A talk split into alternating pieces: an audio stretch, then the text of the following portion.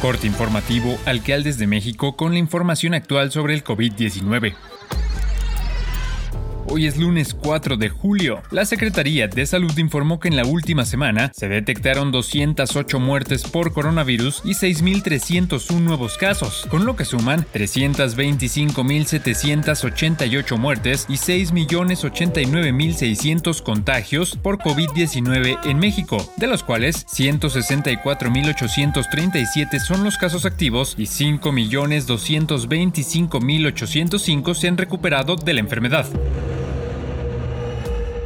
Mediante redes sociales, el gobernador de Jalisco, Enrique Alfaro Ramírez, informó que el día 3 de julio se dio inicio al registro de citas para la vacunación contra el COVID-19 para niñas y niños de 5 a 11 años, para luego, este viernes, empezar a aplicarlas en dos sedes, el Auditorio Benito Juárez y el CODE. La vacuna que se aplicará a los menores en Jalisco es de la marca Pfizer pediátrica, que es la autorizada, aseguró el titular de la dependencia Fernando Petersen quien además señaló que los síntomas que pueden presentar los pequeños serán similares a los que padecieron los adultos, es decir, dolor, fatiga y dolor en el brazo. La aplicación de vacunas comenzará el 8 de julio en los macromódulos Auditorio Benito Juárez y el Code Paradero. La vacuna solo se aplicará con la cita. Se debe acudir con el expediente y la cita impresos. Además, el menor debe ir acompañado de un adulto con identificación oficial. El subsecretario de Salud José Domingo Casillas Enríquez señaló que al día de hoy las secuelas post-COVID se presentan con menor frecuencia en los pacientes debido a la variante del virus que predomina en estos momentos, el Omicron. Indicó que las secuelas que predominan en las personas tienen que ver con el sistema respiratorio y el sistema cardiovascular, en donde apuntó que pueden durar un periodo de hasta 12 semanas después de haberse recuperado de la enfermedad. En cuanto al tratamiento, añadió que es vasto, completo e integral, donde no solo interviene un solo médico o medicamento. Todos los pacientes tienen que tener un acompañamiento psicoemocional y aparte un proceso de rehabilitación cardíaca, pulmonar, rehabilitación general, un tratamiento específico a nivel cardíaco, a nivel renal y a nivel respiratorio. Es un manejo integral.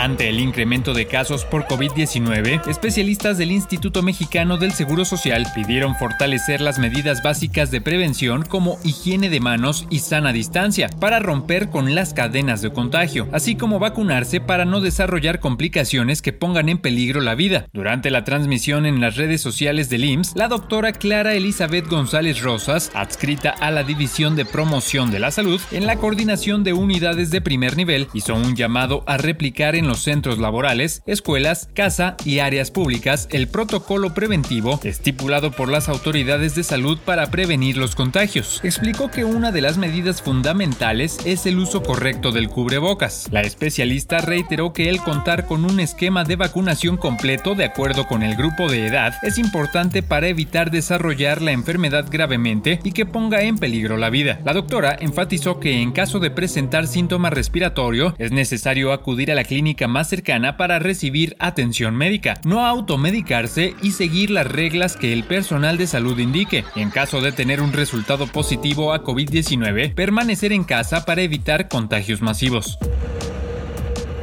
Un equipo de investigadores de la Universidad Popular Autónoma del Estado de Puebla trabaja en un sistema de monitoreo epidemiológico de la COVID-19 basado en muestras ambientales en las aguas del río Atoyac. El grupo de investigadores es encabezado por María del Rocío Baños Lara, especialista en virología y académica de la Facultad de Medicina de la UPAEP, con el objetivo de detectar residuos de los virus SARS-CoV-2 en el afluente que pasa por la zona metropolitana de Puebla. Земля. Dentro de los objetivos de la investigación se encuentra la posibilidad de describir la evidencia sobre la presencia e infectividad del SARS-CoV-2 y otros coronavirus en aguas residuales y su potencial uso como herramienta de vigilancia epidemiológica. El estudio que encabeza Baños Lara propone el desarrollo de un sistema de monitoreo epidemiológico de la COVID-19 basado en muestras no clínicas, sino muestras ambientales, es decir, en cuerpos de agua en el estado de Puebla.